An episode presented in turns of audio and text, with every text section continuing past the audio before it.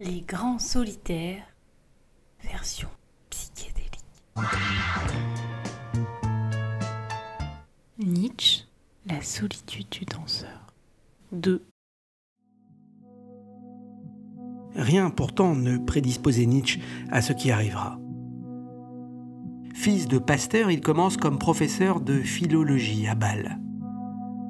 Nietzsche s'y connaît en pensée antique il est peut-être le dernier grec propulsé en plein 19e siècle. Mais une santé chancelante l'oblige à mettre un terme à sa carrière universitaire. Le philosophe mène alors une série de voyages vers le sud, précisément vers l'Italie, qui le transforme peu à peu en un penseur solitaire itinérant. Son premier voyage a lieu en 1876 à Gênes, en Italie. Mais pourquoi part-il seul? D'abord, sa santé l'oblige à trouver un climat et une température qui calment ses migraines. Le sud est pour lui plus propice. Mais ce n'est pas seulement une affaire de température et de nuages, mais aussi de climat politique et culturel. Nietzsche a du mal avec la société de son époque, une Allemagne qu'il éprouve comme un besoin vital de quitter. Il évoque souffrir au contact de la confrérie de la bière et de l'esprit de la choucroute. Il y préfère la chaleur et la finesse latine. Un peu d'huile d'olive, une tomate verte et bien nerveuse découpée en rondelles, ainsi que la musique de la langue italienne. Quelle merveille. Nietzsche part avec sa valise, son costume, ses épaisses moustaches, ce regard perçant qui le caractérise tant et ses bonnes manières.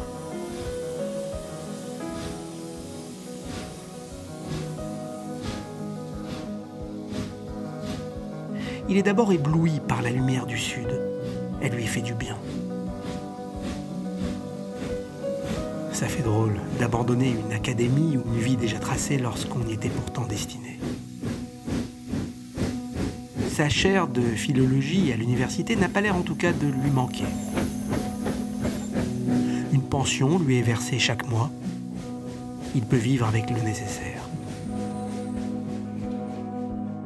Nietzsche peut alors vaquer à sa vie à l'envers il affirme être né vieux pour rajeunir au fil de sa vie, soit de passer du statique à une solitude de jeune marcheur.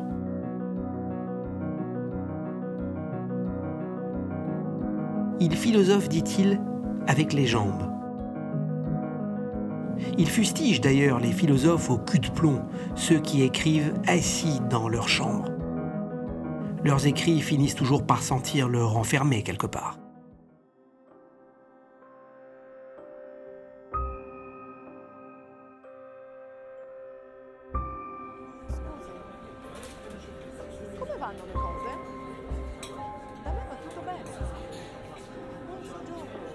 À Gênes, Nietzsche marche d'abord dans la ville. Il arpente toutes les rues et s'imprègne des vues. Il fait beau. Il s'est installé dans une petite pension cossue, pas très onéreuse, mais il a ce qu'il faut.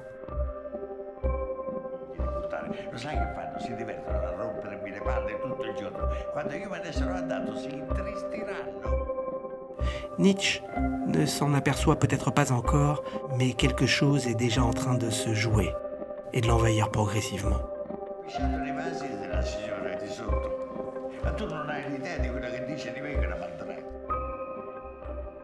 Sans s'en rendre compte, le philosophe des Lumières du Sud va vers une éclipse solaire interne.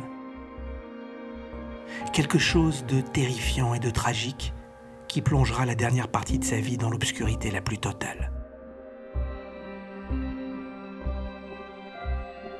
Pour l'instant, les éclaircies sont encore là. Ah, per secondo, fritto misto, cervello, carciofi e filetto di baccalà. Nietzsche pressent tout de même que ces forces souterraines sont déjà à l'œuvre. Mais il les contient. Il a encore des digues solides.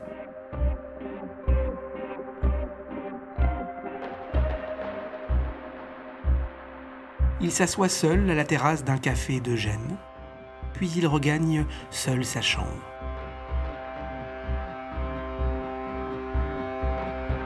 En cette période, Nietzsche compose ses premières considérations inactuelles.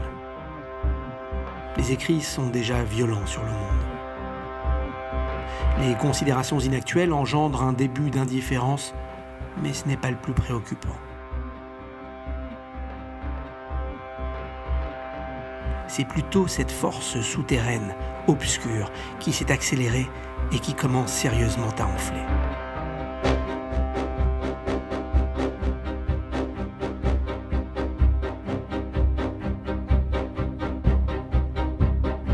Imaginez une vague, une vague noire, énorme, un tsunami d'ombre, un tsunami d'écume déchaînée qui gonfle et qui arrive vers vous.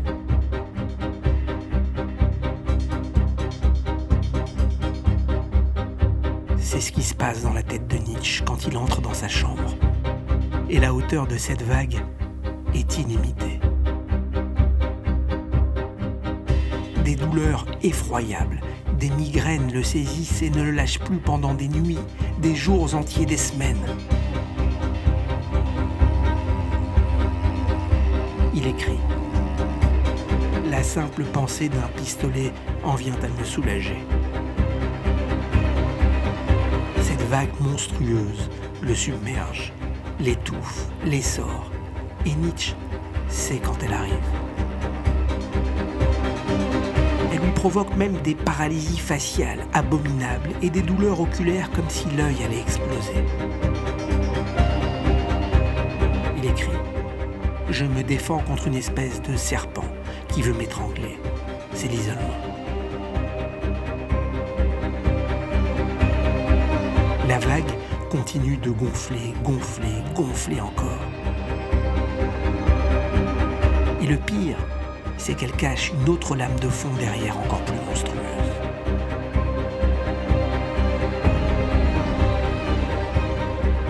Nietzsche, plaqué de douleur dans sa chambre, les persiennes closes pour ne pas l'aveugler, va mettre en œuvre quelque chose d'assez inédit. Voilà qu'il se remet sur pied difficilement. Il retombe. Il se relève. Plutôt que de se laisser prendre, il commence à se déplacer dans le noir, à tâtons.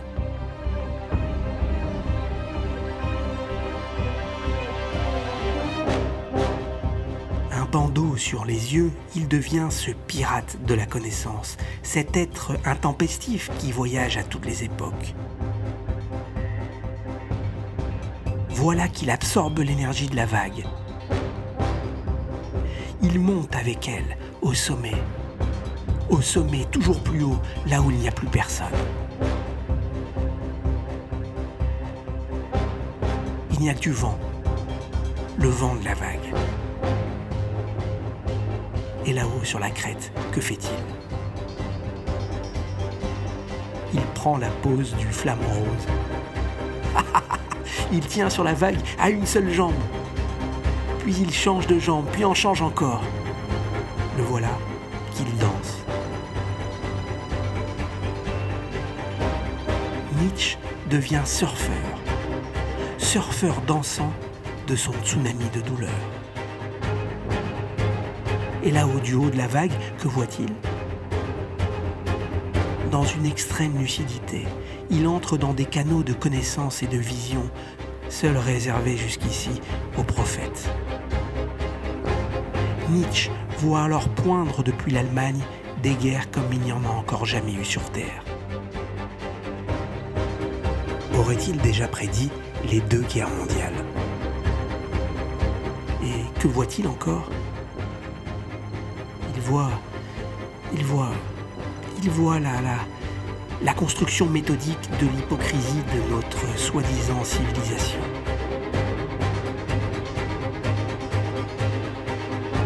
Il envoie maintenant chaque pierre angulaire, chaque pierre de l'édifice construit par Socrate et les prêtres, ceux qui ont voulu nous enfermer dans leur morale parfaite, dans leurs impératifs catégoriques. Aurait-il aussi prédit la chute de notre civilisation, peut-être déjà amorcée? Nietzsche, du haut de la vague, se met à rire, lui aussi. Curieusement, il entreaperçoit sa mission. Il sera un déboulonneur d'idoles. Il philosophera avec une particularité, soit à coups de marteau.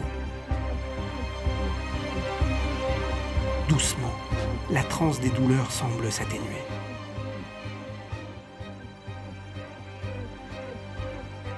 Nietzsche peut rouvrir calmement les paupières.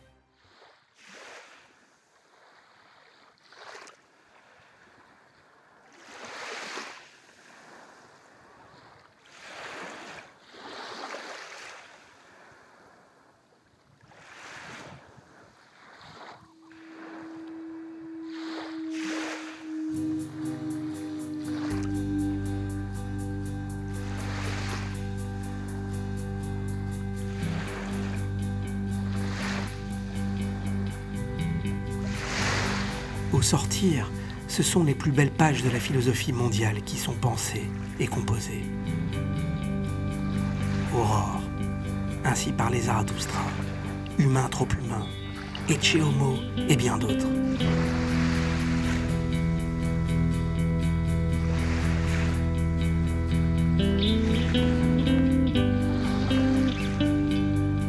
Nietzsche a vaincu la vague. Il se veut maintenant le médecin d'une humanité malade. Pour lui-même, il est aussi son propre médecin. Il se prescrit à lui-même 5 à 7 heures de promenade journalière sur les côtes italiennes.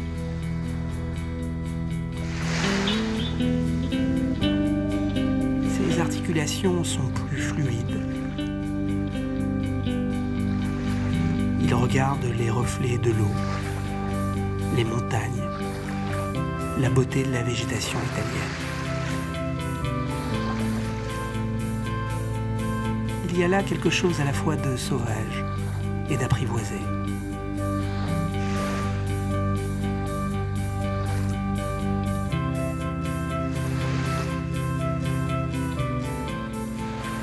Nietzsche regarde le paysage, puis il reprend sa marche.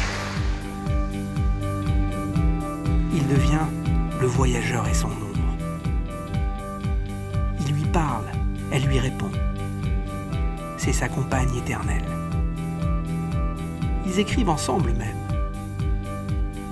Il sent qu'il est en train d'inventer par ses écrits un nouvel horaire, une nouvelle matinée hors cadran. Il en chante déjà les louanges comme un prince hors la loi, un hors la loi de la philosophie. Il continue de danser seul sur les chemins italiens. Sa danse est assez désarticulée car sa musique est interne. Mais Nietzsche la suit. Dans son costume noir un peu élimé, il a une danse un peu saccadée. Peut-être tenterait-il quelques pirouettes un peu ridicules vu sa corpulence, mais il sait qu'il a la plume d'une ballerine. Attention, d'une ballerine à lance-flamme. Sa philosophie et sa poésie en deviennent presque extraordinaires. Oui, hors terrestre. Nietzsche le sait. Mais ses écrits font un flop. Un flop terrible, douloureux, incompréhensible. Une première faille est formée dans la cuirasse et l'eau commence à s'y engouffrer.